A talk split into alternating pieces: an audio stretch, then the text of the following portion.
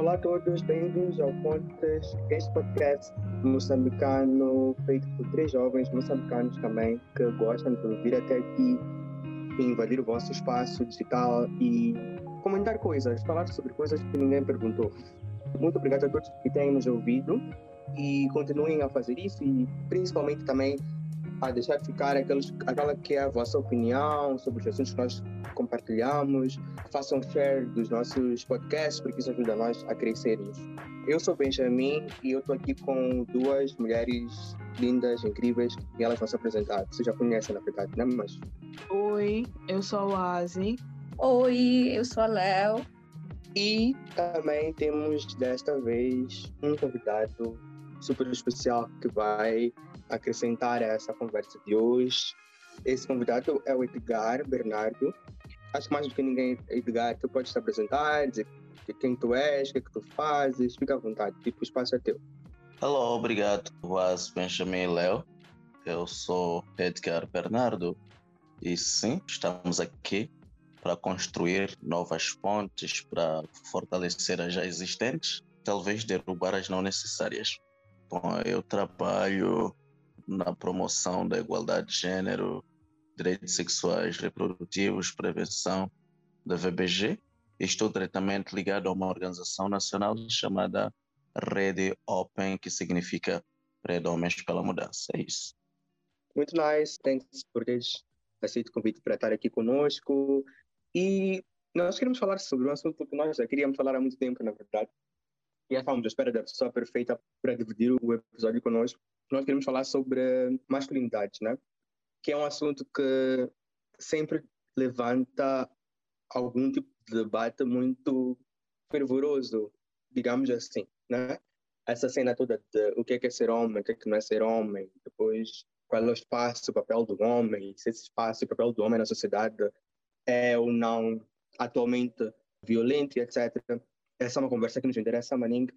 E eu queria começar por perguntar a vocês quais são as cenas que vocês cresceram a ouvir como sendo coisas de homem versus coisas que homens não podem fazer. O que é que vocês se lembram assim de ter crescido a ouvir e tipo essa cena que tipo homem não pode fazer? Edgar, acho que tu podes começar sendo homem.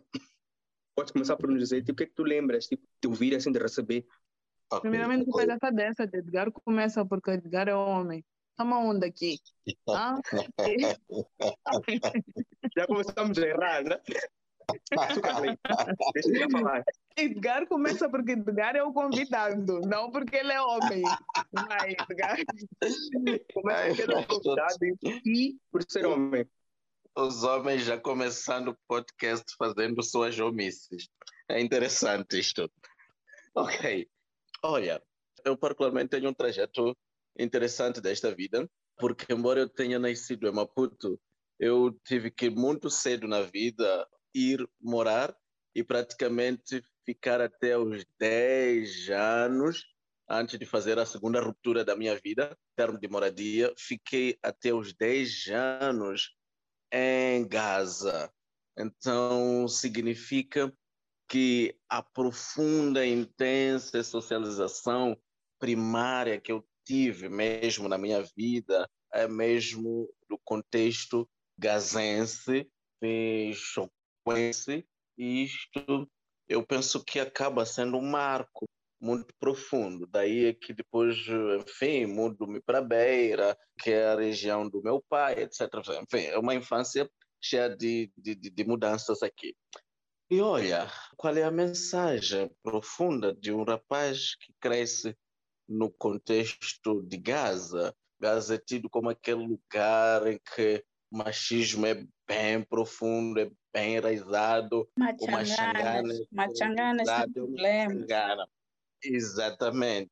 E, e, eu particularmente eu me identifico com uma xangana. A língua local que eu falo é xangana e não ronga. Então significa que o meu processo identitário se construiu profundamente a partir do xangana talvez com algumas diferenças, porque é uma casa misturada, então, por ter um pai que é da Beira, etc., então vem de outro contexto, mas há um marco lá bem xangana. Então, o que significava para muitos dos rapazes do nosso contexto, do meu meio, era essa masculinidade construída na base da força, da coragem. Eu me envolvi bastante na pastagem, embora não fosse de uma família de pastores nem de agricultor, mas porque eu tinha que me integrar ao meu circuito, eu tive que estar muito envolvido com a pastorícia, de certa forma tive que estar lá na pastagem dos cabritos, etc. E é um espaço de domar os animais, é um espaço, inclusive, de criação de lutas. Eh, enfim, há, lutas que são que eram criadas de certa forma para o fortalecimento, era assim como se concebia, e demarcação mesmo desse espaço masculino, do homem forte, etc., o homem corajoso. Então, praticamente essas foram a, a, as mensagens que eu fui recebendo desde o princípio. Um episódio que eu nunca me esqueço é, é a minha mãe procurando me ensinar a cozinhar, a, a forçar o meu envolvimento na cozinha, porque de certa forma eu até cheguei a crescer como filho único na casa, então, uh, enfim, eu penso que era isso. Não quero romantizar, achar que a minha mãe tinha uma perspectiva muito progressista, não sei. Talvez porque em grande parte eu cresci como filho único, enfim, dentro da casa. Ela acabava sentindo-se na obrigação de me ensinar a desempenhar algumas tarefas domésticas, talvez para substituí-la no caso da sua ausência. E eu me lembro que neste processo, mas por que, é que eu preciso cozinhar? Não, porque um dia você vai morar sozinho e você tem que saber isso. Eu disse, não, mas eu não vou morar sozinho. Um dia eu vou casar. Bom, e era o reflexo do que eu via. Meu pai era casado com a minha mãe, a minha mãe é que assumia as tarefas domésticas, embora meu pai viesse uma outra vez, mas era bem na exceção. Então, este é o marco do homem, do masculino, que eu fui tendo desde o princípio, né? Eu fui criado pela minha mãe e também por irmãs, e eu lembro que toda essa parte de aprender a cozinhar e fazer trabalhos domésticos foi-me muito repassado, também com o mesmo argumento de que, ok, vais viver sozinho, e tipo, homem tem que saber fazer essas coisas, e etc. Mas eu também acho que tinha uma outra parte que era uma cobrança do tipo, tu tens que ser o homem da casa porque não há nenhum outro homem aqui. Só que eu era uma criança de 10 anos, sei lá, né? Então, tinha toda essa cena de, tipo, de aprender a ser, tipo, corajoso e fazer cenas, tipo, começar a aprender trabalhos mais técnicos, estás ver? Que eu nunca tive nenhum jeito para essa cena, acho que decepcionei, tipo, minha família inteira e ter que saber, tipo, a cena das lâmpadas, as cenas das portas, dos tubos, e que eu nunca aprendi porque minha mãe, tipo, minha mãe, por exemplo, ela fazia, faz todas essas cenas. E eu sempre ficava tipo, mas eu não gramo dessas cenas, né? E também, mesmo fora, assim, com amigos, também acho que havia maninga essa cena do tipo de ter que estar sempre a se provar, né? Like, tem que ser o gajo que é valente, tem que ser o gajo que tem obrigatoriamente gramar de futebol e vais crescendo com, com essas cenas e acho que sim, não vais questionando, né? E acho que a cena é tipo coisas que às vezes tu podes não gostar, mas que as pessoas estão a dizer que aquele é o teu papel, aquele deve ser o teu, o teu foco, o teu papel, né?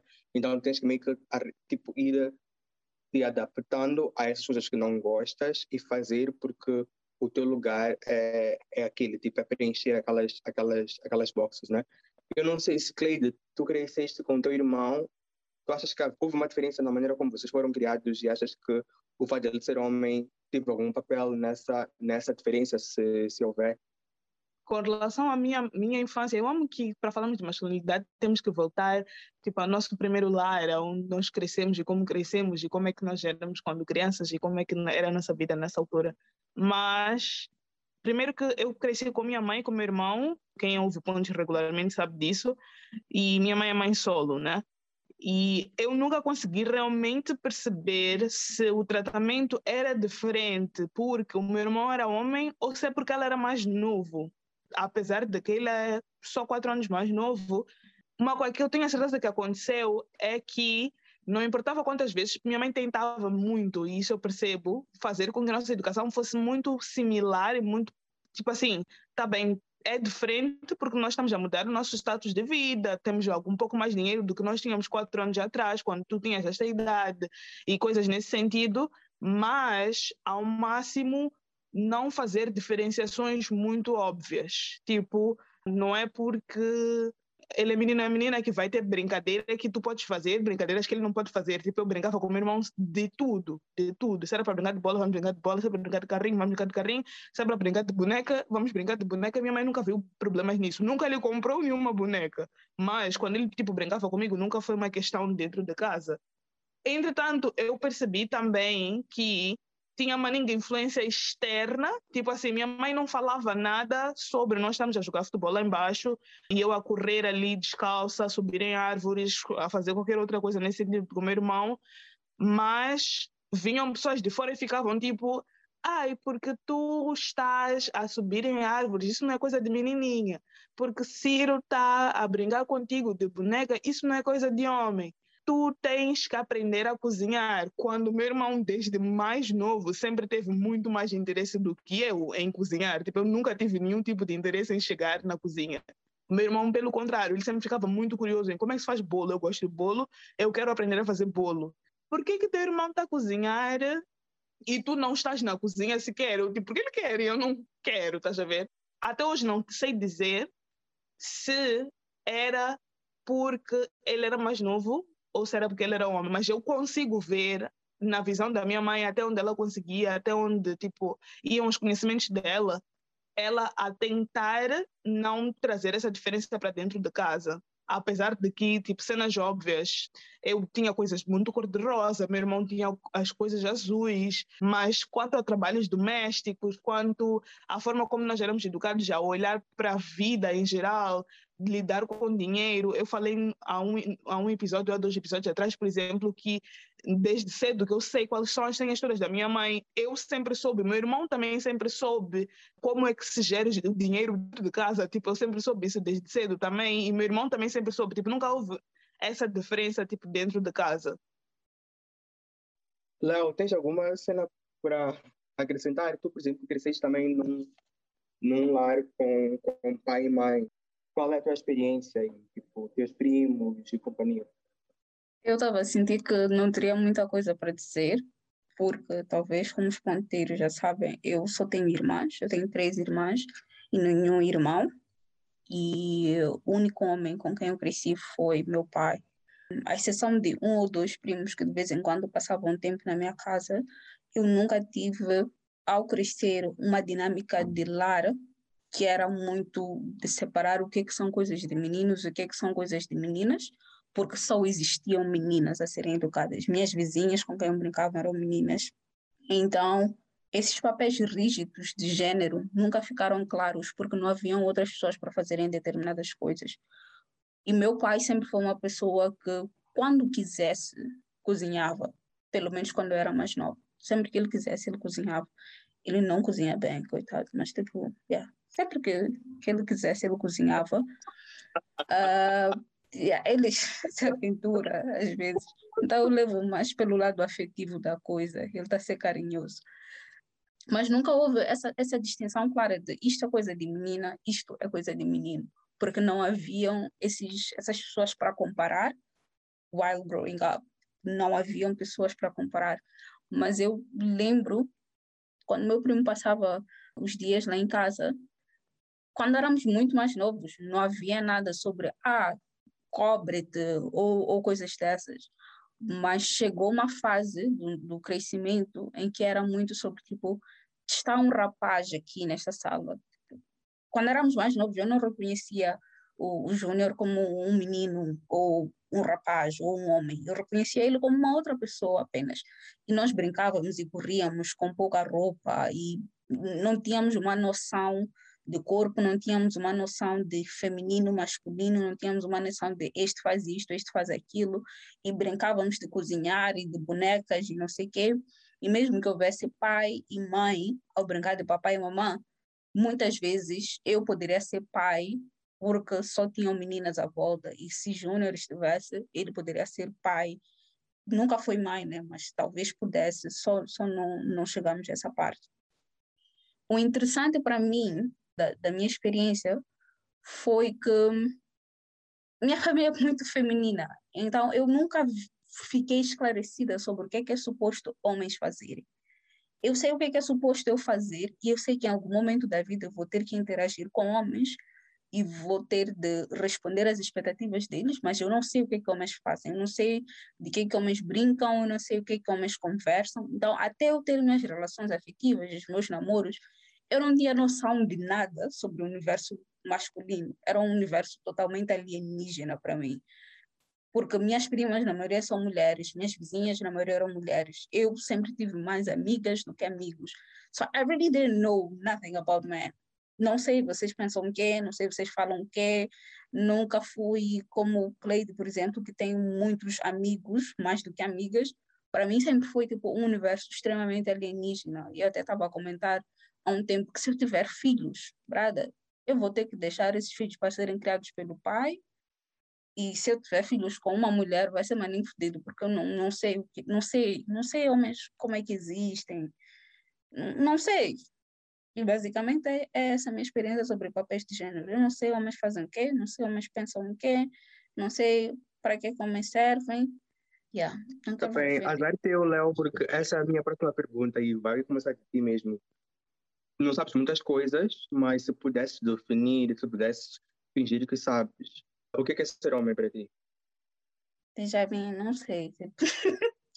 Tem a perspectiva mais biológica da coisa. Ser homem é ter um pênis e um saco escrotal, barba, e pelos no peito, e calvície aos 26 anos.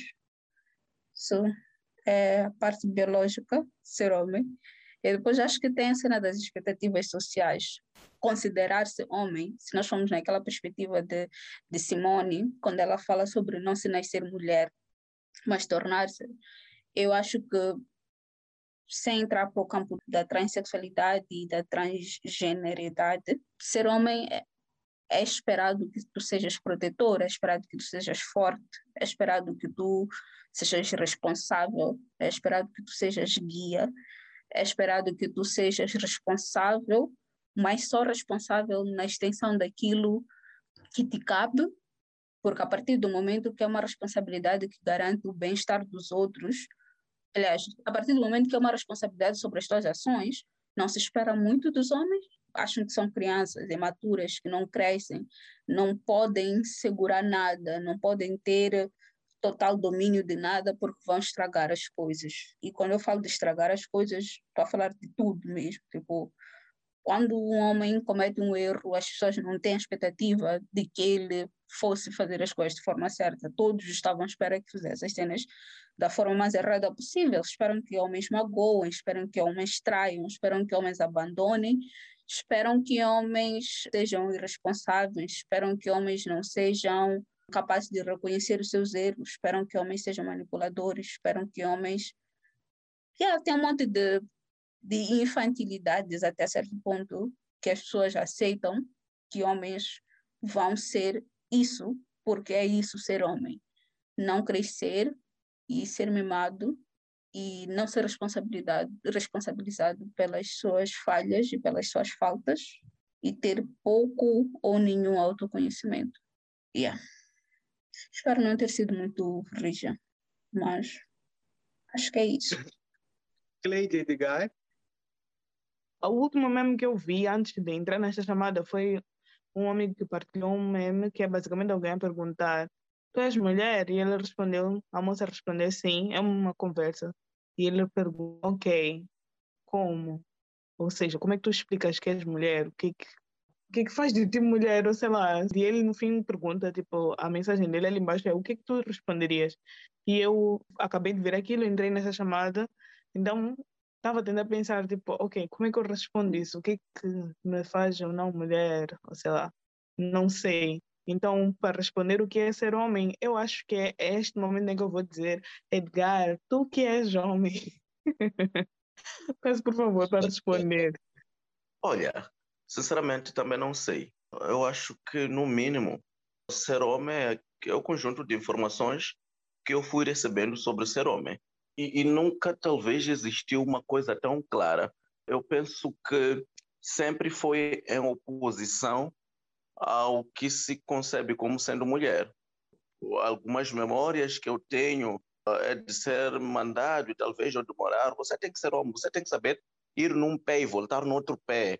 Então, uma formação que eu sempre eu ouvia muito, você tem que ir no pé, voltar no outro pé, você tem que ser homem, você é muito molengão, você é muito leve, tem que ser homem. E eu tinha uma infância muito calada, muito tímida, enfim, você nem parece homem, etc.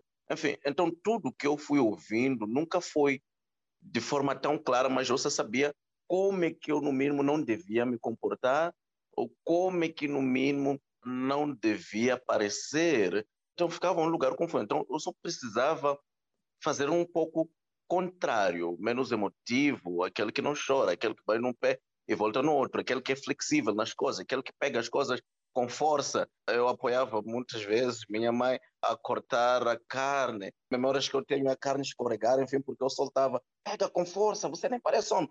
Então esperava-se essa força, enfim. Tenho uma minha prima falecida, Tuta, voltava da escola, a gente estudava juntos, informava minha mãe, mãe, do jeito que Edgar lhe quer na escola, mas ele só foge, meu Deus, esse teu, esse teu filho é homem mesmo, mesmo. Alguma coisa, Edgar, temos que investigar bem, alguma coisa está a falhar. Então, eu só tenho informações de coisas que eram tidas como não muito bem masculinas, mas sobre o que é realmente ser homem. Eu só tenho esse marco de pênis, que também é um marco biológico que foi me informar. Então, acho que homens são informações, informações externas, etc. Há uma coisa que o Benjamin disse no início da na, na fala inicial, que a gente é de certa forma colocado a ter um, uma, uma performance adequada ao que se espera do gênero específico. E eu me lembro que sim, às vezes são coisas que nem gostamos, como Benjamin muito bem disse, porque é uma coisa que eu tenho vindo a me perguntar bastante, acho que desde 2013 para cá, por que, que eu não assisto futebol, não procuro futebol, não vou jogar futebol como eu fazia antes? Eu saía muito com meu pai por que, que eu nunca não conheço as equipes de futebol assim, não conheço o jogador, não conheço as coisas como eu procurava acompanhar?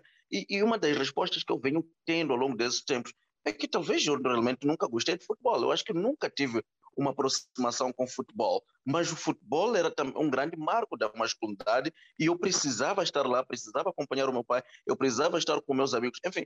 Então, eu vou assumindo que talvez masculinidade ser isto, é ser homem, não masculinidade, mas principalmente ser homem, eu penso que acaba sendo essas informações que nos são passadas. Não encontro um marco muito concreto que eu poderia oferecer aqui. Isso que Edgar falou estava a me fazer pensar agora sobre a sociedade é meio estranha, porque eu estava aqui a observar o quanto pais, mães, nossos pais, né, nos educam ou nos preparam para encarar a sociedade, quando na verdade a forma como eles nos estão a educar é, é construir a sociedade, ou seja, preparam-nos para atuarmos de uma certa forma, porque é isso que é esperado de nós, só que o que eles estão a fazer é nos moldar para ser as pessoas que vão esperar isso de outras pessoas. É meio bizarro, mas era só isso que eu ia dizer. Benjamin, falar. Ai, está a passar uma moto, não sei se dá para ouvir. Certeza que é um homem. Mas... Sim, homem, é, homem, homem é plural, de homem e mulher. É isso que é ser homem. Mas eu não sei, tipo, também quando penso nessa, nessa pergunta, eu fico mais confuso, porque, sei lá, ser homem é ser essa pessoa que é forte, que é corajosa, que não chora, é o provedor da família, mas que também às vezes, se não for provedor da família, se abandonar a família, as pessoas vão tipo dizer it's ok, vão criticar, mas não vão criticar tanto. Ser homem é não poder ser fraco e tipo não não poder fracassar, porque se fracassar, as pessoas vão dizer tipo, que tipo de homem és tu?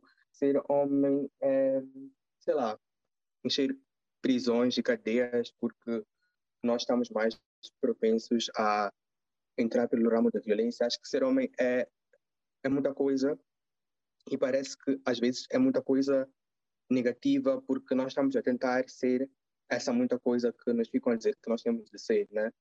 E é maninho importante chegarmos a um, a um momento das nossas vidas como homens, onde nós tentamos entender como é que nós nos encaixamos nesse lugar. E a pergunta que eu faço, aliás, a pergunta que eu quero fazer a seguir, e mais específica para Edgar, é em que momento é tu, Edgar, percebeste que era preciso passar a repensar essas coisas que te são trazidas, que te são ensinadas, que são ditas como coisas de homens ou não? Em que momento é tu percebeste que talvez poderia ser tóxico para ti ou não, também, não sei. Mas que tu começaste a olhar para essa questão do ser homem, a questão da tua masculinidade de outra forma? Se é que olhas de outra forma, não sei, né? Mas em, houve algum momento em que tu paraste para começar a, a refletir sobre isso ou não? Olha, é uma coisa muito recente. Começo isto em 2010, lembro muito bem um ano, porque foi no segundo ano do meu curso universitário.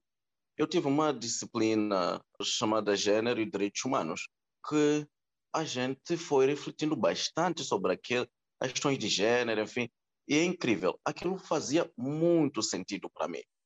Eu começava a lembrar todo o meu trajeto de infância, o meu processo de crescimento, todas as informações que eu fui recebendo, e aquilo realmente fazia muito sentido. Eu, poxa, afinal de contas, essa coisa do Edgar fraco, o Edgar etc., enfim, tem a ver com a forma como vamos construindo masculinidade, feminilidade, enfim. Eu fui imaginando, poxa, quantos como o Edgar vêm passando por diferentes sofrimentos porque tem que, de certa forma, corresponder a um modelo que, de certa forma, não me agrada, não é aquilo que eu quero.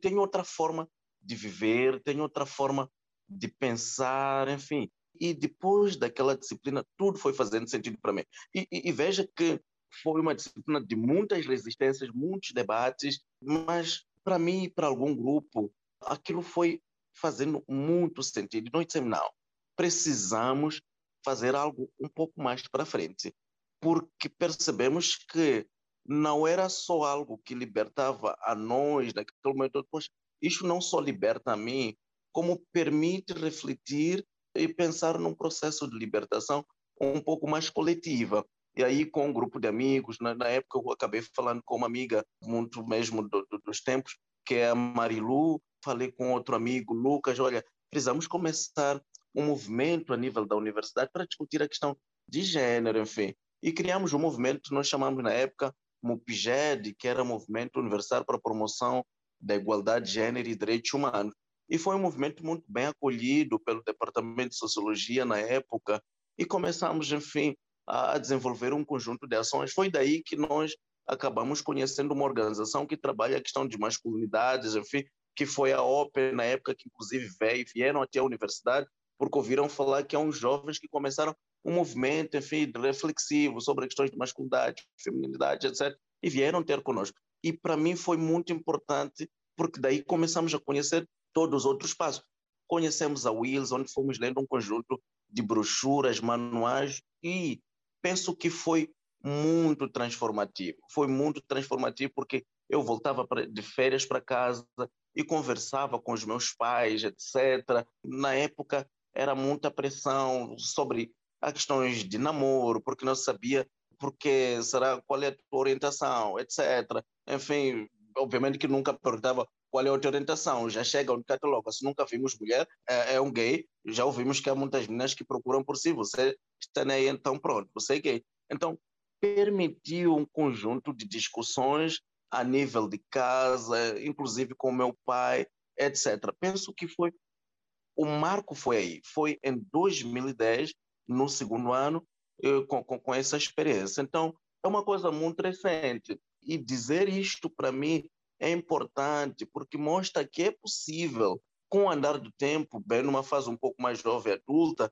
encontrar outro tipo de informações, trabalharmos ela e buscar caminhos um pouco transformativos, né? Porque às vezes insistimos muito na ideia de que eu fui educado assim, ou fui ensinado assim, mas não, eu penso que se existam outros canais de informações, outro tipo de informações que chegam a nós e que realmente produzem sentido para nós, a gente pode sim começar um processo de mudança, pode começar muito bem um processo de questionamento de todas as informações que nos foram dadas outrora. E foi o que aconteceu comigo. E tenho que repisar que eu cresci num contexto xangana, que é bem demarcado, que o poder e a autoridade masculina é, é fortemente exercida de forma bem tóxica da vida, mas com aquelas informações que eu adquiri e que produziram sentido para mim, eu comecei naquele momento a revirar o cenário e, e, é um processo contínuo, é um processo permanente de reviragem do cenário, é um processo inacabado, porque as estruturas tradicionais, as estruturas patriarcais, a gente continua convivendo com elas, elas estão no nosso dia a dia, elas estão em cada espaço que a gente vai. O Edgar não é um homem concluso, conclusivo, é um homem que está continuamente a se construir dentro dessas outras abordagens, outras formas de ver e exercitar a masculinidade. Talvez aqui referenciar que quando eu recebi o convite pontos para essa conversa, eu estava numa situação bem muito conflituosa, bem down mesmo da life, eh, a tentar me questionar, poxa, que homem é esse que eu sou? Que homem é que eu estou a construir? Estou muito feliz com esse homem, enfim, eh, significa que nem estou tão feliz. Eu, poxa, eu poderia ter uma abordagem bem mais progressista, eu poderia ter uma abordagem bem mais respeitosa, eu poderia, enfim, me deparo às vezes em posicionamento, em um pensar, em atitudes bem tóxicas, bem machistas mesmo, enfim. E aqui vale a pena, inclusive, referenciar que, poxa, às vezes quando a gente traz uh, essa questão de masculinidades positivas, uh, há quem nos pensa que nos sentimos numa posição moral bastante superior. Mas eu penso que não há moralidade, não há superioridade moral aqui. Apenas há um processo de demonstração de outras possibilidades, de dizermos sim, podemos ir junto construir este mundo possível. Podemos caminhar junto, longe de mim, querer achar um homem totalmente acabado, um homem totalmente mudado. Eu tenho um conjunto de questionamento, um conjunto de coisas, um conjunto de conflitos dentro de mim. O machismo está aí continuamente circundando. Então, é um processo, é um processo de abertura, é um processo de aprendizagem, aprendizagem dentro de circuitos de trabalho, aprendizado dentro de circuitos de amizades. Enfim, eu tenho tido, devido a esse processo de abertura, particularmente, o privilégio de ter muitas amizades femininas, enfim, que vão nos ajudando também a ver esses nossos pontos bem, bem sombrios mesmo, que não conseguimos descarregar. Então, não existe, mais uma vez, nenhuma superioridade moral, e isto é mesmo uma forma de convidar aos outros homens para participarem deste movimento, perceberem que sim, há necessidade de mudar, a mudança é um processo contínuo, é um processo de aprendizagem permanente, nunca é tão acabado. Sim, eu acho que isso a dizer é uma língua, uma língua importante, muito interessante, porque eu acho que também às vezes nós, homens, né, ficamos acomodados numa zona de, de conforto, assim, porque muitas coisas também são facilitadas para nós hum, quando existe essa proposta de termos que repensar ou termos, ou termos que reaprender alguma coisa, às vezes pode significar também nós perdermos algumas dessas vantagens, alguns desses privilégios que nós temos por sermos homens, né? Eu acho que há também dentro disso esse medo, esse medo de perder algo que tu já conheces, né? Tu já conheces esse comportamento, tu foste ensinado a ter esse comportamento, então como é que agora tu vais parar para repensar esse comportamento que até agora tipo te, te deixa confortável, né? Tipo, então, acho que também tem, tem uma essa cena. Eu trabalhava antes numa, numa empresa onde nós tínhamos várias conversas, não exatamente direcionadas a masculinidades, mas a comportamentos. E eu tinha vários colegas, homens, já casados, e adultos, e etc. E nós conversávamos maninga sobre coisas cotidianas da vida, relações, trabalho, etc. E eles tinham muitos posicionamentos que nós diríamos, que nós dizemos, né? Tipo, que são posicionamentos machistas. Mas sempre que tentássemos confrontar esses posicionamentos, a, a resposta era essa, tipo, epa, é assim, é assim, está a funcionar assim, e costuma ser assim, então não vai mudar, uh, vocês querem mudar o quê, etc. Eu acho que também há esse, esse espaço, eu acho que esse espaço talvez só é quebrado quando, quando houver mais conversa, quando houver mais, mais diálogo. Porque eu lembro, sei lá, voltando também na minha pergunta que eu fiz, que o respondeu e não respondi, quando eu percebi que precisava de repensar comportamento, etc. Eu lembro que existia um programa na TVM, acho que ainda existe, né, chamado Homem que é Homem. E a magia desse programa é que eram, tipo, literalmente homens, senhores, pessoas, tipo, que eram respeitadas pela sociedade, a debater sobre questões uh, ligadas ao homem e sobre o papel do homem na sociedade. Eu acho que essa visão de homens moçambicanos, os tais machanganas, os tais, sei lá, a virem de vários lugares de, de Moçambique, a falarem sobre isso, também dava a mim, que era tipo, sei lá, adolescente, jovem, etc., esse carimbo, estás a ver, de que essas conversas eram possíveis e, e, isso me ajudava a desbloquear os meus próprios preconceitos, os meus próprios comportamentos, as minhas próprias intenções. Eu acho que às vezes, quando tu insistes nisso, quando tu insistes em colocar pessoas a falar e a falar sobre quebrar tabus, a falar sobre quebrar esses comportamentos machistas e etc., alguém, à medida do caminho, vai, vai começar a perceber mais que requer, que requer muito uma humildade, uma, uma capacidade de ficar tipo, ok, talvez eu não esteja sempre certo, talvez eu tenha que sair dessa minha zona de conforto que eu não estou habituado e, e, e, começar a aprender. E esse programa foi um programa que, que me deu um bocado essa visão. Não sei se é porque eu era mais novo, então por causa disso eu era menos relutante, né? Tipo, a novas ideias, mas eu lembro que ver esses homens moçambicanos a falar sobre essa cena meio que validava muito as cenas que, que eles diziam. Eu acho que também até podemos a partir disso, ir para um outro ponto que é quando falamos sobre masculinidade, masculinidade tóxica, quando falamos sobre feminismo e etc., disse muito que nós estamos a importar, né? Estamos a importar uh, debates de fora, estamos a importar debates do, do estrangeiro e etc.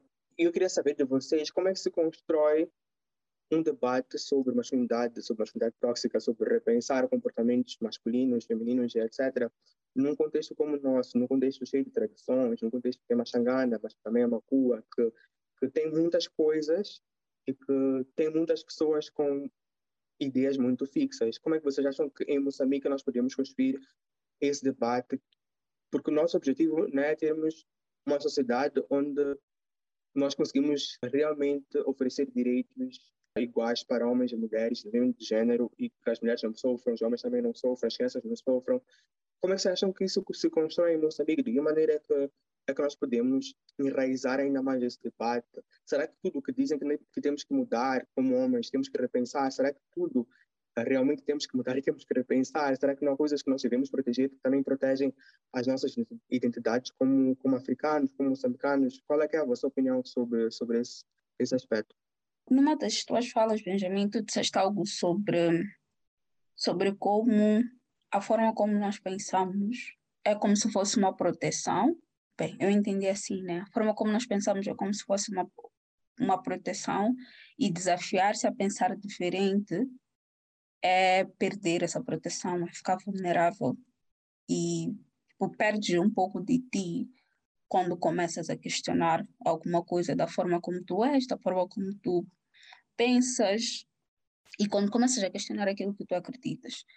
Então, eu acho que se nós começarmos uma conversa de um ponto de vista em que não parece que uns estão a perder ou uns precisam perder para que os outros ganhem, fica um debate um pouco mais saudável. Eu acho que um grande, uma grande dificuldade em Moçambique, ou em espaços como Moçambique, para pensar em feminismo, direitos iguais, homens como pessoas iguais a mulheres, mulheres como merecedoras dos mesmos direitos que os homens têm.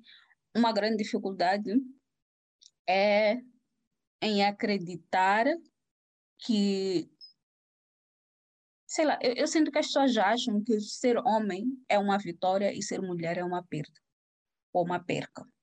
Ser homem é vencer, quando é uma mulher é uma derrota por si. E ser mulher, viver como mulher é essa essa existência de perda. É uma perda de direitos, perda de respeito, perda de não sei o quê. Então, quando tu reconheces isso, é como se tivesse que tirar de ti para este ser que não é igual a ti, mas que está em desvantagem.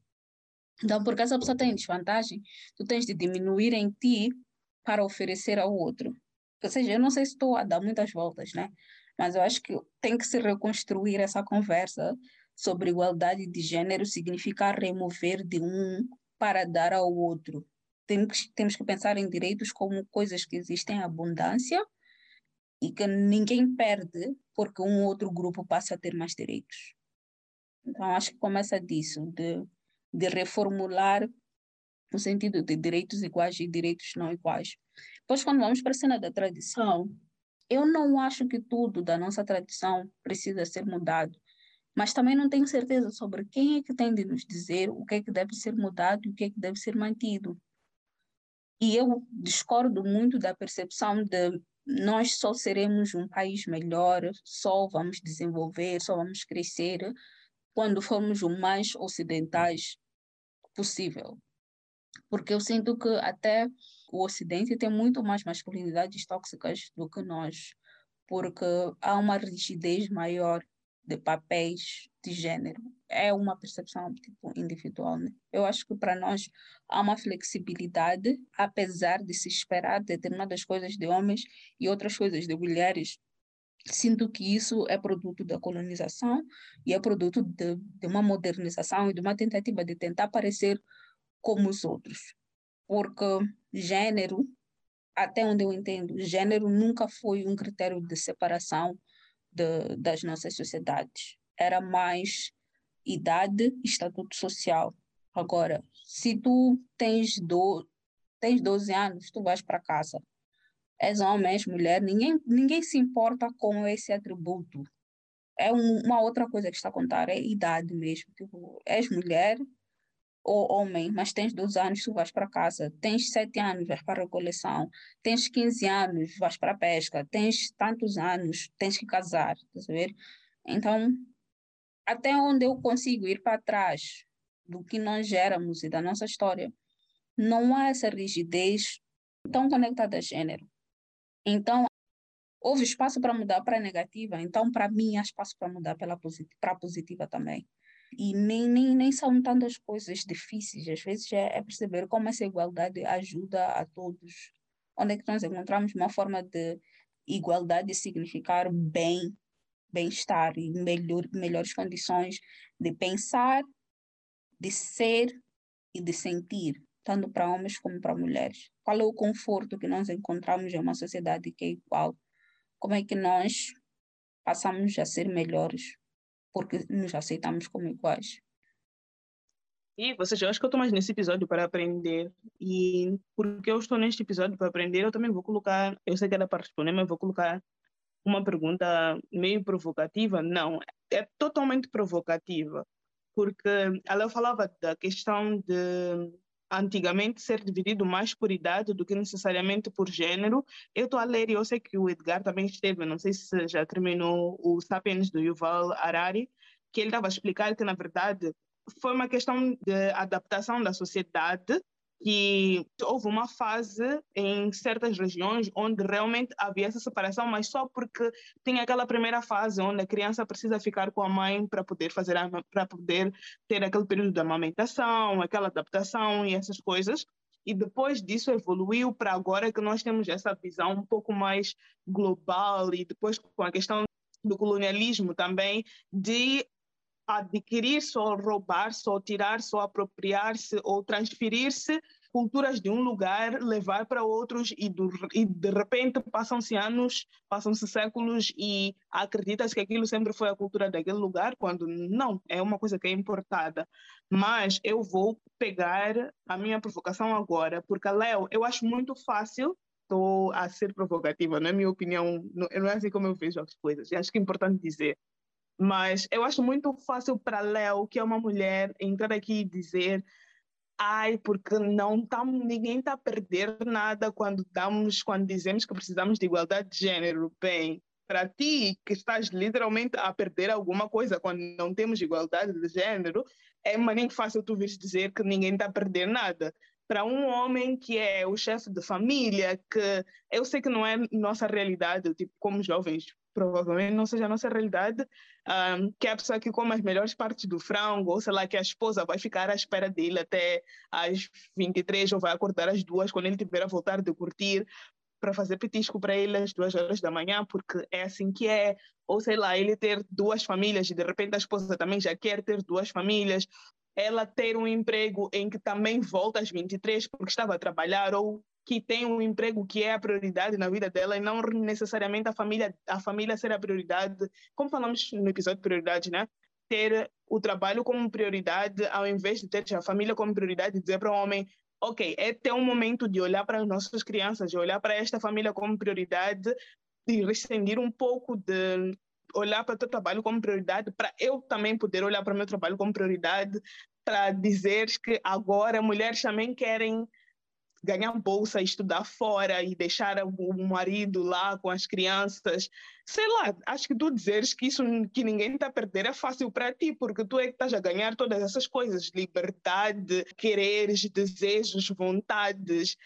Eu quero saber dos homens, eh, Edgar, Benjamin, quando vocês trazem essa conversa para aqui, quando vocês nos propõem falar sobre positivo, sobre masculinidades, e quando Edgar ainda usa o termo masculinidades positivas, como é que vocês querem que os homens olhem para essas perdas, aspas, nisso todas que eles vão ter e digam que de alguma forma estaremos a olhar para, para essas masculinidades que queremos adotar como positivas. O que, que, o que, que há de positivo? O que que se ganha ao rescindir privilégios ou garantir que existe uma, igual, uma igualdade efetiva de género? Bem provocativo, bem provocativo e desafiante. Yeah, eu penso que temos que realmente dizer que é, é muito privilégio é muito privilégio mesmo ser homem no nosso contexto e talvez no contexto global. A gente tem acesso a diferentes recursos.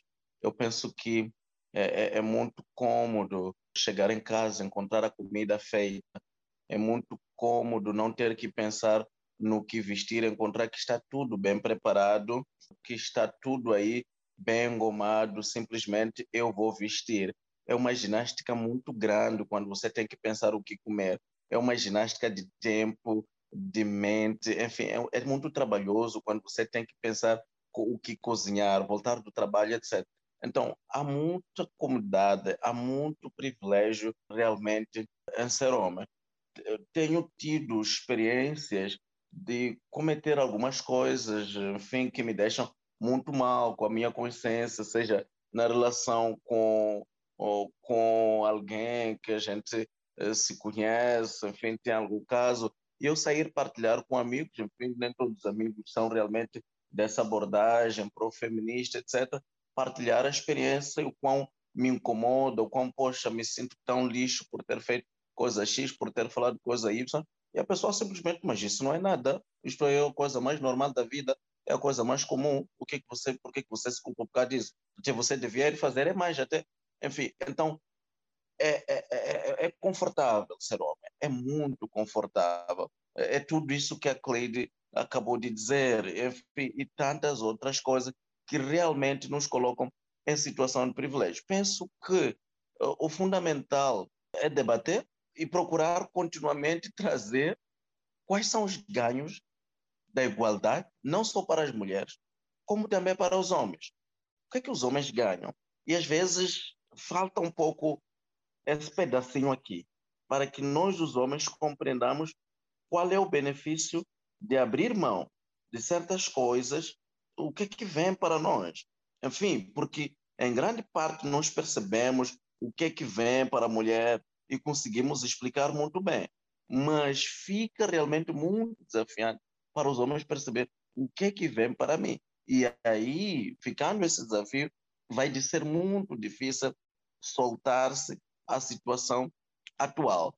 Nós temos feito, nós, eu falo no contexto do meu trabalho, enfim, é, é, é procurar mostrar que nem tudo, de certa forma, aquilo que eu vou chamando de benefícios, de privilégios, são realmente privilégios. Nós acabamos chamando de pseudo-privilégio. A ideia do homem provedor, tudo bem, você é provedor, está lá a família, etc. Você exerce o poder porque você provê todos os recursos financeiros em casa, uh, etc. Está lá a família em que eu posso ordenar, comandar de todas as formas.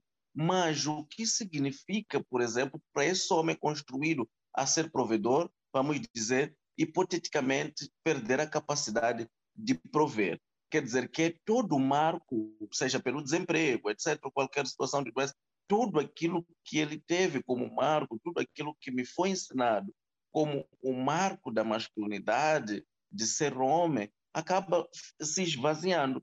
E eu não consigo mais me localizar dentro desse espaço.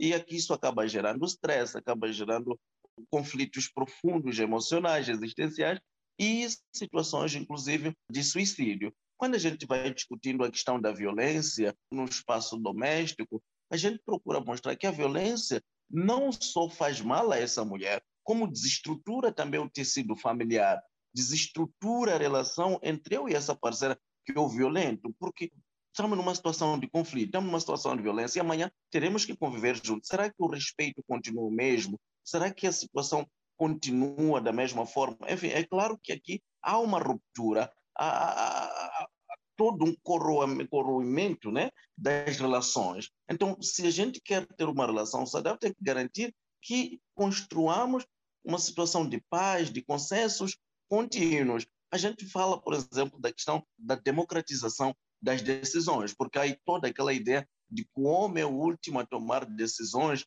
a nível de casa. Mas a gente o que a gente procura dizer, olha, a, a razão não está relacionada ao pênis, a razão está com a mente. E as duas pessoas têm mente.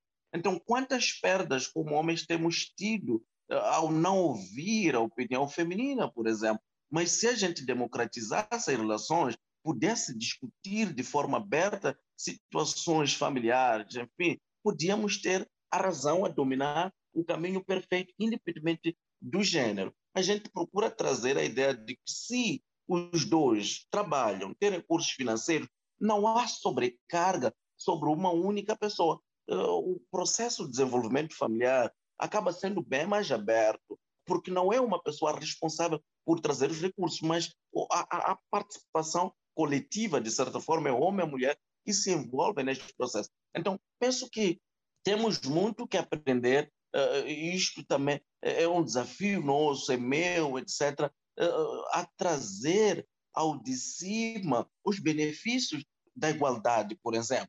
E só para terminar nesse, nesse aspecto, quando a gente discute bastante a questão da saúde, o envolvimento masculino nos serviços de saúde, muitas das vezes é uma perspectiva bem instrumental. Vamos ver o homem envolvendo nos serviços de saúde materna e infantil. Há, toda uma narrativa para o bem da mulher, para o bem da criança, etc. E a gente nunca consegue, mesmo as nossas políticas e diretrizes, nunca conseguem dizer qual é um grande parte do benefício para este homem. E acaba afastando. Então, temos muito que aprender também a trazer a narrativa do homem como sujeito, um sujeito que também tem benefício neste todo o processo. É, é um processo muito longo, é, é, é, um processo de construção de narrativas. Eu penso que tudo que a gente aprendeu até então sobre gênero vem dos estudos feministas, vem de estudo de mulheres, etc. E tinha tem toda a razão de ser. Tinha um centro a mulher, havia todo um conjunto de elementos eh, de mudanças que precisariam ser precisavam ser trazidas para o benefício da mulher. A grande mudança, eu penso que posso assim dizer, é trazer o homem como também um sujeito necessário para para complementar toda a perspectiva feminista, acontece por aí a partir dos anos 90.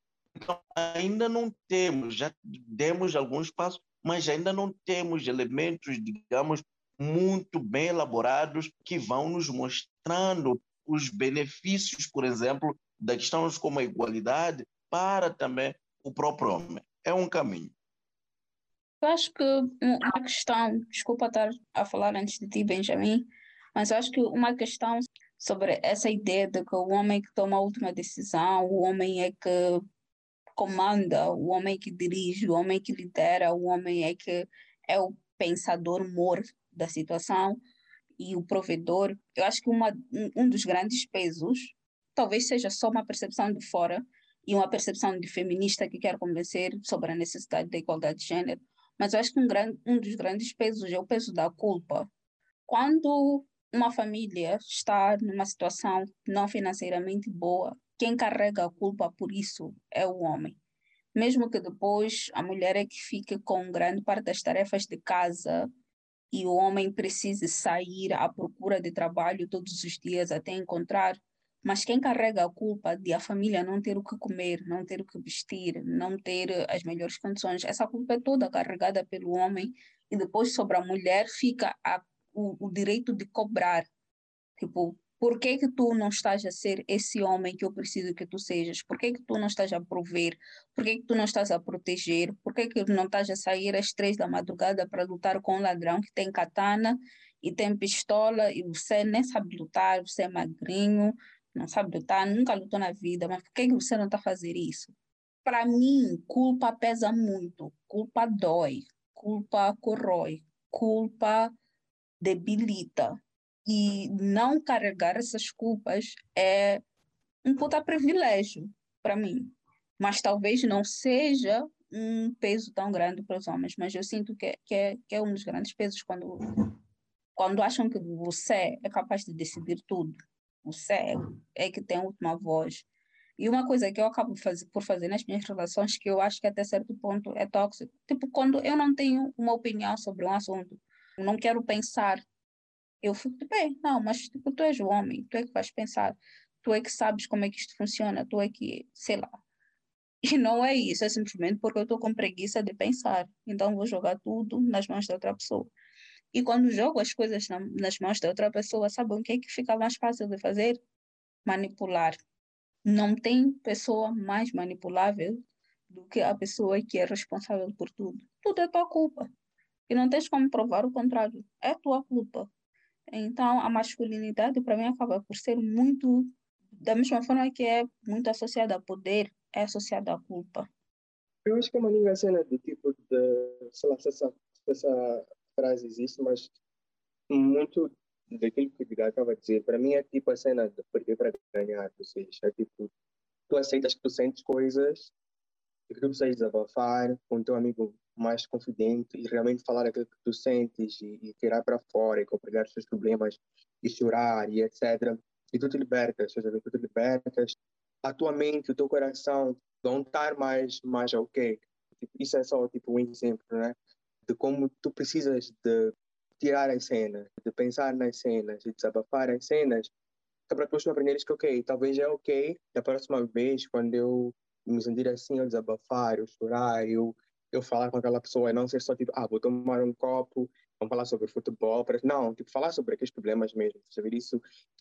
Isso é uma cena que nós não temos, tipo, homens não, tipo, poucas vezes fazem essa cena, tipo, sei lá, falar com a namorada, dizer, pá, como é que realmente foi o dia, aqui, tipo, e não de uma maneira superficial, mas tipo, como é que realmente a pessoa está se a sentir. Eu acho que esses momentos de vulnerabilidade são importantes para nos libertar como pessoas, né? Tipo, em vários países, tipo, as taxas de suicídio são muito maiores nos homens por causa disso, que os homens ficam tipo, com as cenas todas guardadas e não querem tipo, desabafar, não querem tirar, não querem psicólogo, não querem terapia, essa cobrança, etc. Eu acho que quando tu, quando tu te permites ser vulnerável, tu literalmente estás a salvar a tua vida, estás a salvar a tua vida, estás a abrir espaço para potências tuas, eu, eu, eu acho.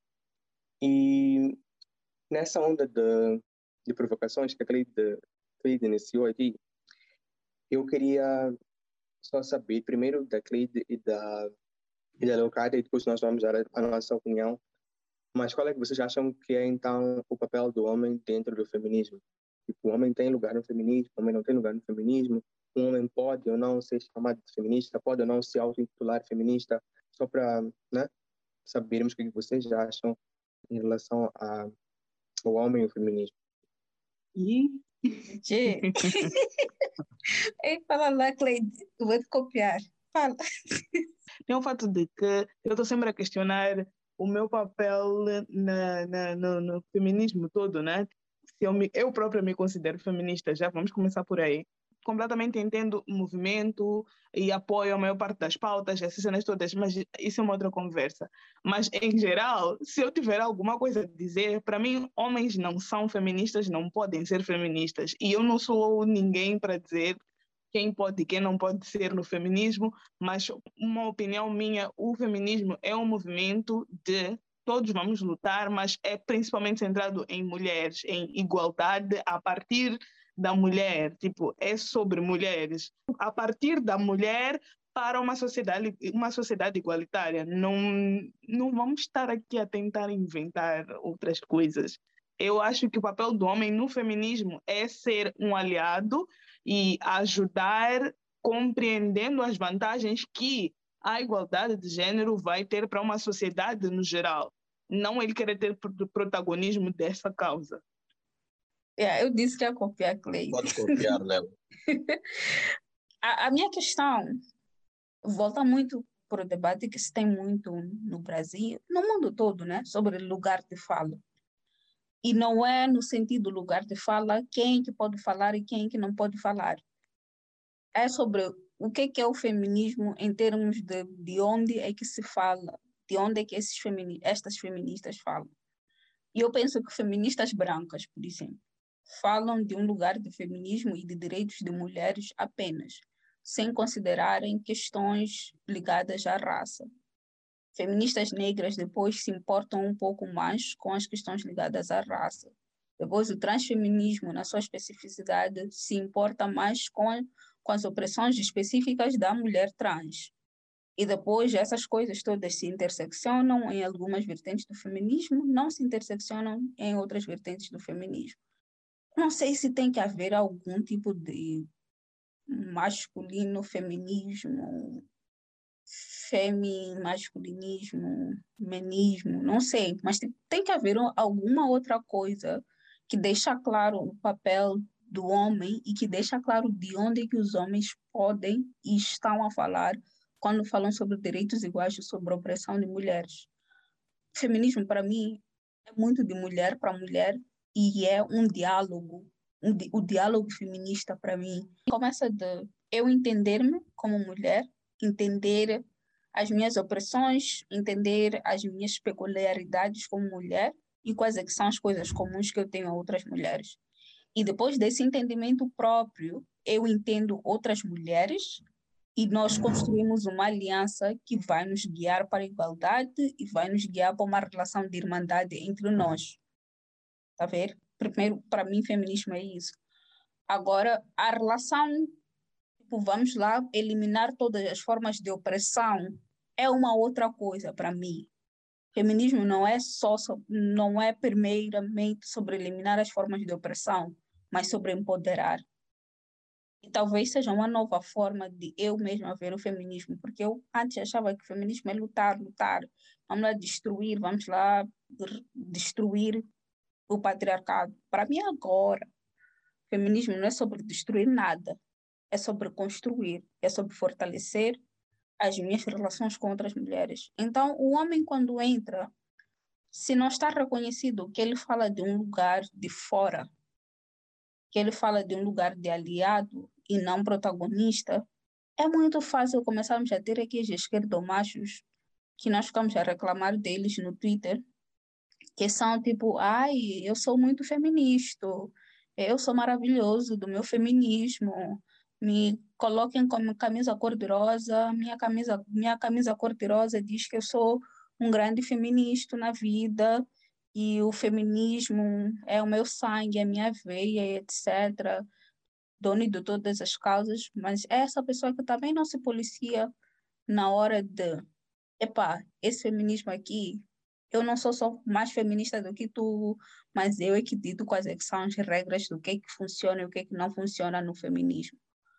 Então, muitas vezes é de um lugar de quem não escuta é de um lugar de alguém que quer protagonismo. Então, eu não consigo ficar confortável com homens se dizerem feministas e eu acho que é muito fácil eles se perderem no próprio ego, nessa coisa de eu sou feminista, esquecerem da luta maior. E o que yeah. acontece é que muitas vezes, quando começa, sei lá, um debate e começa a entrar nesses debates de feminismo, masculinidade, etc., às vezes, dentro dessa esfera do feminismo, é onde estão as pessoas que concordam, né? onde estão as pessoas que apoiam, com muitas reticências e aspas. É nesse lugar onde se debatem essas coisas que esse homem também quer, quer discutir, também quer abordar. Então, isso faz com que esse homem sinta que talvez tem um espaço a mais, tem mais espaço, tipo, e, e, e comece a criar outras coisas a partir daí.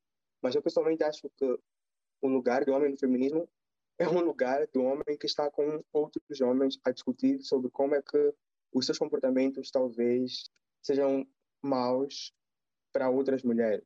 Eu acho que nós temos que resolver os nossos problemas com as nossas masculinidades e com os nossos comportamentos tóxicos e tentarmos melhorar isso. E, e acho que esse é, é, é, é, o lugar, é o lugar de discussão entre, com, tipo, entre nós, entre nós os homens. E nessas nossas pautas, nas nossas pautas, tem de existir essa pauta sobre como é que tornamos as vivências de outras pessoas, de outros gêneros, de outras existências melhores, ao mesmo tempo que tornamos a, a nossa existência também mais saudável. Yeah, eu penso que é isso, sabe? Eu acho que uma posição minimamente coerente é nos percebermos como aliados, porque, olha, nós, como homens, nunca vamos perceber ao de todo, nem ao mínimo, o que realmente é estar no lugar das mulheres. Eu penso que podemos ter todas as empatias possíveis, mas nós não vamos realmente perceber o medo de andar por uma rua sozinha, escura, etc. É, enfim, a questão do assédio no local de trabalho, enfim, e tantas outras coisas, tantos outros problemas para falar de bem mínimos, enfim, do dia a dia. Mas, olha, nunca vamos estar lá, vamos ouvir, vamos escutar, vamos perceber que esses problemas todos existem e sim, vamos ver algumas situações, vamos sim procurar uh, combater as situações, mas nunca vamos estar lá. E, e, e também, há uma frase que eu li da Grada Quilomba num texto que, que discutia sobre o racismo, e, e ela disse, olha, que os brancos nunca devem perguntar se eles são racistas ou não. Eles têm que procurar questionar o que eles têm feito na vida para que se tornem cada vez menos racistas. E aquilo me marcou muito. Eu transferi essa frase para o machismo. Eu disse, olha, talvez como homem eu não posso talvez me colocar numa situação de questionar se eu sou machista ou não, mas o que eu faço continuamente para reduzir, enfim, esse machismo que está aí, que já foi nascido, construído dentro dele. Então, com toda essa estrutura bem machista que, foi alimentada, bem regada em mim, eu penso que não tenho uma posição moral para dizer que sou o, o, o, feminista, no mínimo eu vou dizer que sou pró-feminismo, eh, porque, como foi bem dito aqui, é um movimento estruturado por mulheres, a partir de realidades muito concretas, dores muito concretas, enfim. Então, no mínimo, eu estarei aqui como aliado, vou estar lá a suportar, porque eu também vou percebendo o quão é transformador para mim também. Voltando um pouco para o que a Léo esteve a dizer sobre a questão da culpa, penso que o feminismo, ele inclusive vem ajudar a reduzir certas culpas, porque se eu construo uma relação igualitária, uma relação baseada mesmo em plena igualdade, as culpas vão se reduzindo porque todos podemos nos envolver nas soluções e termos responsabilidades sobre as questões, sobre as situações que estamos a viver aqui, na no, nossa relação, em casa, etc. Obviamente que na forma em que a sociedade está estruturada agora, que é bastante centrada na figura do homem, a culpa é bastante masculina. Mas se a gente pega a pauta feminista e constrói uma, uma sociedade mesmo pró-igualdade, a gente vai ter a divisão de culpa. Aí é que é feminismo também traz uma relativa libertação deste homem que a gente precisa trazer na pauta, é dizer que liberta também a mim. Obviamente que, enfim, é um conjunto de infinitos nesse zero a um, porque, particularmente, eu penso na questão igualitária, mas às vezes eu me pego, eu me questiono muito. Eu, às vezes estou numa, no, enfim, almoçando, jantando com alguém, enfim, sexo feminino, e eu me voluntario em pagar a conta. E às vezes a pessoa está lá querendo também partilhar a conta. E eu, enfim, paro a pessoa e, e eu fico me perguntando, eu sou um bom gajo ou isto é bem machismo mesmo? Like, eu é que tenho que pagar esta conta. Enfim, então vamos vendo que há esses infinitos aqui no meio. E tem essa questão que a Leocádia traz. Olha, decida tu. Pá, tens que pensar tu. Tu não és o homem da relação. E isto é muito real. Acontece bastante no cotidiano, sabe? Eu, particularmente, sou muito bem deciso mesmo, bem de dizer, epá, yeah, o que acha, o que pensa disso, como é que vamos fazer? E, de novo, eu percebo uma transferência, vai lá para ti. E depois, para mim, fica uma coisa bem conflituosa. Olha, esse nosso lugar é um lugar muito perigoso, essa coisa de ser pró-feminista é muito terrível. Porque acontece que quando eu tenho que tomar decisões sobre alguns aspectos, eu me sinto like, foda-se, essa coisa é bem masculina mesmo. Epa, aqui estou mesmo a exercer todo o poder patriarcal. Deixa lá, epa, vamos lá pensar juntos, vamos lá, não sei o quê. E de novo a coisa é transferida para mim. É um lugar muito escorregadio.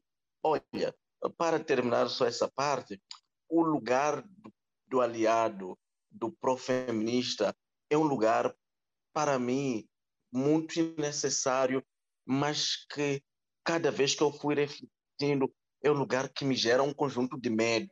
Eu escrevia muito, mas eu sinto que passei a ter receios, medo de escrever, porque, poxa, há também toda uma ideia e você sente uma pressão, enfim, real e um pouco simbólica. Like, essa é uma figura perfeita do masculino. Poxa, Edgar é o gajo, mas Edgar não é o gajo. Edgar é, tem seus issues, tem seus conflitos. Edgar está-se a debater todos os dias. Edgar epa, faz umas merdas que depois ele reflete, meu Deus, mas que Edgar é esse gajo está-se a construir aqui. Enfim, então eu passei a ter muitos receios em participar em webinars, cortei mesmo, televisão, passei a cortar, enfim, é um lugar de conflito, é um lugar em que é necessário e sim, eu preciso estar, eu preciso convidar os homens para estarmos apoiar, estarmos aliados ao movimento, mas também eu reconheço que é um lugar muito escorregadio, um lugar em que realmente você está aí, exposto, visível, e é um lugar muito terrível, porque está vulnerável para apanhar boas chapadas das mulheres, está vulnerável para apanhar boas chapadas dos defensores do patriarcado, porque tem essa coisa, né? Qual é o limite? Até onde eu posso ir? Até onde pode ir a minha fala? Até onde eu não estaria a ocupar o lugar de fala de outra pessoa? Então, aqui significa que eu tenho que estar em monitoramento contínuo com o movimento das mulheres, com os movimentos feministas. Eu preciso ter todo um cuidado para não escorregar, não tropeçar e chegar a um lugar em que eu posso realmente ser tido como aquele que está a assumir esse lugar. E estas coisas pouco a gente para para discutir. Poucas vezes a gente para para discutir, olha, ok, é só o meu aliado, até onde ele pode ir, até o, o que pode fazer. Enfim, a gente só foi dado ferramentas básicas, a gente aprendeu aí, enfim, poxa, igualdade de gênero, não sei o que, não sei o que, e a gente, de certa forma, vai reproduzindo, mas às vezes fica essa coisa, até onde eu posso ir, até onde pode ir a minha fala. Epa, eu acho um caminho muito desafiante, embora realmente eu reconheça que é bastante necessário. Eu fico muito feliz que Edgar tenha cortado coisas de mal da televisão e aparecer cara dele, porque se tivesse cortado tudo, não estaria aqui no Ponte. Quero ser Deus, aqui no Ponte só são vozes. Ninguém está a ver. Não está a ver, Edgar também, está tudo bem aqui. muito nessa essa conversa, acho que tipo, aqui tem assunto para ficarmos a falar durante sei lá quantas horas, mas acho que podemos encerrar. Eu queria tipo, que vocês dessem sugestões, cenas para ver, para ler, para consumir dentro do, do tema que nós conversamos. Edgar, se quiseres falar sobre, sobre a rede Open, também fica à vontade. E também gostaria que no finalzinho vocês dissessem como é que vocês acham que podemos continuar a construir essa conversa, como podemos continuar a ensinar as pessoas, conversar com os nossos pais, maridos, namorados, primos, nossos filhos de dois anos, sobrinhos de quatro, como é que vamos esse assunto, como é que como é que seguimos depois daqui? Eu gostava de começar pela tua última pergunta, que é sobre como é que nós continuamos aqui. Eu acho que, pelo menos comigo, a continuação não é no ensinar, a continuação é na escuta, é no aprender com, com os outros. Eu tenho muito medo do custo do apoio dos homens no feminismo. Então, por causa desse medo, não me coloco à disposição para ouvir como é que essas pessoas querem ajudar. Porque sempre fico tipo, como assim tu queres ajudar numa opressão que te beneficia e numa opressão que, de certo ponto, foi construída por ti, ou construída pelo menos para teu benefício, construída e mantida para teu benefício. Então, eu pelo menos me desafio a tentar ouvir mais esses aliados e desconstruir a minha relação tóxica com essa questão do, do, do ser aliado. E também vigiar um bocado mais a, as minhas próprias feminilidades tóxicas, se é que existem, mas as expectativas que eu tenho sobre, sobre, sobre homens e as expectativas que eu tenho sobre masculinidades, né? O trauma. O trauma, amor, o trauma. É, então, desconstruir os meus traumas, fazer uma terapiazinha e entender de onde é que vem. E isso vai resultar em conversas mais saudáveis e educar pessoas do futuro de uma forma melhor. Porque eu sinto que tenho feito muito um trabalho que é só de um lado, sem ouvir os outros lados. Então, quero me ampliar e é isso que eu me desafio. É assim como eu quero continuar essa conversa, continuar essa educação. E acho que poderia ajudar a outras pessoas ou apoiar a outras pessoas a fazer esse mesmo exercício eu gosto da forma como Benjamin colocou essa, essa pergunta, né? Como é que continuamos essa conversa? Como é que continuamos a partir daqui? E acho que uma boa um, uma boa lição, uma boa matéria para se deixar é que os homens vão fazer um TPC sozinhos, porque eu, nós, mulheres, e eu sinto isso com muitas tipo mulheres, assim, com muitas pessoas, não só quando a conversa sobre o gênero, quando são vários temas que é tipo, os homens vêm falar conosco para vir discutir, porque eles acham que têm muita razão e precisam vir nos dizer os pontos de vista deles para podermos ficar ali horas a debater coisas que eles não querem mudar a opinião, já têm opinião formada sobre aqueles assuntos, não vêm construir uma ponte, vêm mesmo com um muro à espera de encontrar um outro muro e ficarmos lá a bater bola para um lado para outro sem fim nenhum, só pelo objetivo de dizer que estivemos ali a conversar durante horas, sem, sem ponto nenhum. E acaba sendo cansativo, tipo, sério, está a vir aqui outra vez para virmos falar, porque foste buscar um outro argumento para vir responder a uma conversa que tivemos da última vez.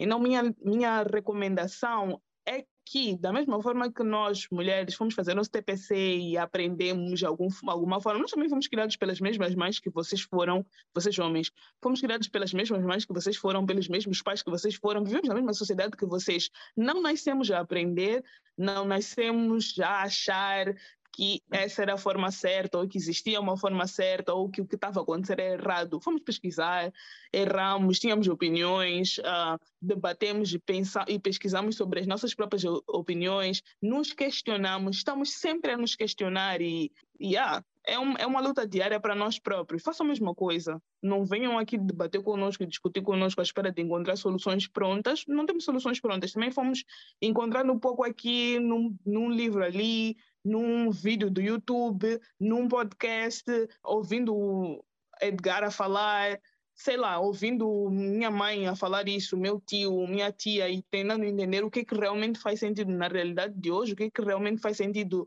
para mim. E é isso, façam vocês também. Vão lá procurar sozinhos, estudem, entendam. Quando tiverem bases e um pouco de estrutura, podemos conversar. E a conversar não é tentar ganhar razão ou tentar mostrar porque que a forma como sempre se fez está certo. Talvez sentes confortável em carregar pesos e ser a pessoa que. No outro dia vi um tweet até do moço a dizer: Ei, é muito constrangedor quando ter que acompanhar a minha namorada para casa à noite, depois de acompanhar a chapa. Eu também tenho medo de ladrão se calhar tipo, ter, ter medo de ladrão é uma coisa que tu te sentes à vontade em ter, sei lá, é, é como homens devem ser, é o, que, é o que faz de nós homens. Se calhar é o que tu pensas, mas acho que esse trabalho de base, de estudar, de entender até chegar ao ponto de tu achares pronto, estudei, entendi, pesquisei e mesmo assim eu acho que é assim que deve ser, que devem ser construídas as masculinidades, é vai fazer sozinho. Quando a sugestão, nesse âmbito de pesquisas, né, tipo, ah, tá bem, é para ir pesquisar, mas vou pesquisar aonde? Queria sugerir um site que se chama Papo de Homem, que é um site brasileiro. Eu acho que é um, é um, é um site bom, pelo menos quando eu observo e as matérias que eu tenho observado, noto que eu não sou o foco, mas tem conteúdos sempre muito bons, inclusive um documentário que eles têm que se chama O Silêncio dos Homens. O site é papodehomem.com.br tem um documentário que eles têm que chama O Silêncio dos Homens e que fala um pouco do que nós estivemos a falar aqui sobre como homens são ensinados desde o berço o que é ser homem e que eles são criados para ser esse homem que a sociedade espera. E acho extremamente interessante, está no YouTube disponível para vocês irem lá ver também. Durante os 16 dias de ativismo, nós estaremos uh, a transmitir este documentário e a debater em Nampula e na Zambésia, Maputo, ainda estamos a ver em que espaço poderemos fazer isso, mas achamos que sim, é um debate muito necessário, um documentário muito interessante esse que a Cleide recomenda. E sim, tenho que concordar plenamente que, enfim, nunca vamos encontrar coisas bastante acabadas. Eu penso que se é uma temática que nos interessa, a gente pode buscar, buscar um mínimo, pelo menos, de informação para poder entrar, conversar com os outros com um mínimo de informação, né? Porque ou, ou pelo menos com abertura de espírito para aprender. O problema desse debate é que todo mundo acha que sabe alguma coisa, então a pessoa já chega com opiniões fortes, enfim, já chega com frases bem nonsense, like, enfim, você diz que é igualdade de gênero, homem e mulher, se mulher vai conseguir carregar 50 sacos de cimento. Olha, então é um beabá muito básico que fica muito chato. Então seria bom, quem tem interesse, procurar leituras muito básicas, enfim, penso que temos bons espaços para conversar, tem blogs lá, um pequeno Google querendo entender sobre masculinidades, a teoria feminista, enfim. Fica muito difícil recomendar livros para o contexto nosso, por isso sabemos, enfim, os desafios que nós temos não, em relação ao, ao acesso, uh, etc. Mas, enfim, eu penso que temos vários blogs, temos vários sites, enfim. Olha, um dos sites que muito interessantes, que discute bastante a questão de masculinidades, é, é, é o site da Promundo. Promundo traz muito debate sobre masculinidade.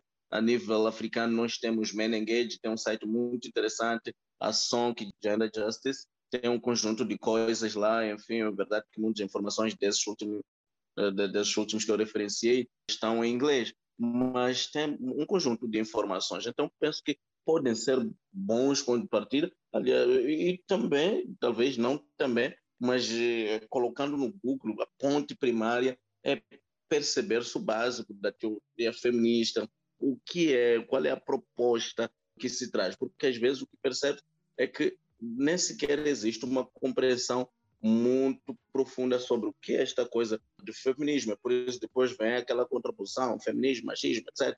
E às vezes chegam nesse tipo de debate e fica muito desgastante. Então, penso que algumas das recomendações são essas. E para quem puder, a nível, sabia que temos o programa Homem que é Homem, que Benjamin já referenciou, o programa continua e trazem debates lá muito fortes sobre essas questões a Red Open tem tido as sessões de diálogo masculino. É verdade que em Maputo reduziram bastante, mas em Yambana acontecem bastante sessões. Em Nampula, na Zambésia, acontecem bastante essas sessões de diálogo. Enfim, tem-se criado lá os webinars que podem ser acompanhados. Eu, eu penso que para quem realmente tem interesse acaba existindo vários caminhos. E, bom, temos também os nossos contatos, nós estamos no Facebook da vida, Edgar Bernardo, LinkedIn, Instagram, Maluso, Matoqué, estou lá. Então, eu penso que existe forma para o contato básico, o que, é que mais podemos recomendar, o que, é que mais podemos trazer. Eu tenho uma cena que é uma dificuldade, ainda também estou a tentar trabalhar nisso, que é a cena do intervir. Eu acho que não pode só ficar no para pensar comportamento e eu não chorar, eu ter que cozinhar, ou whatever, ajudar a minha tia, a minha irmã, mas tem, tem que ter a parte também do, da intervenção, do tipo, o que é que tu fazes quando a namorada do teu amigo está a apanhar, está a levar porrada, e como é que tu intervens, que é que tu, como é que tu dialogas, tu denuncias, o que é que tu fazes, estás a ver? Eu acho que um, um dos pontos que devemos uh, construir a seguir essa conversa é isso, também não ficar só uma cena planfetária de escrever um texto no Facebook a dizer que ok, eu sou feminista e eu sou um homem que está a fugir da masculinidade tóxica, mas no dia a dia, nesses debates que talvez eu tenho com os meus amigos na mesa do bar, eu não aponto as cenas que podem ser prejudiciais a, ao resto das pessoas, né? E acho que isso é uma cena que nós todos temos que, que aprender. Agora, sobre sugestões, eu vou sugerir o documentário The Mask You Live In, que é um documentário que está tá no YouTube.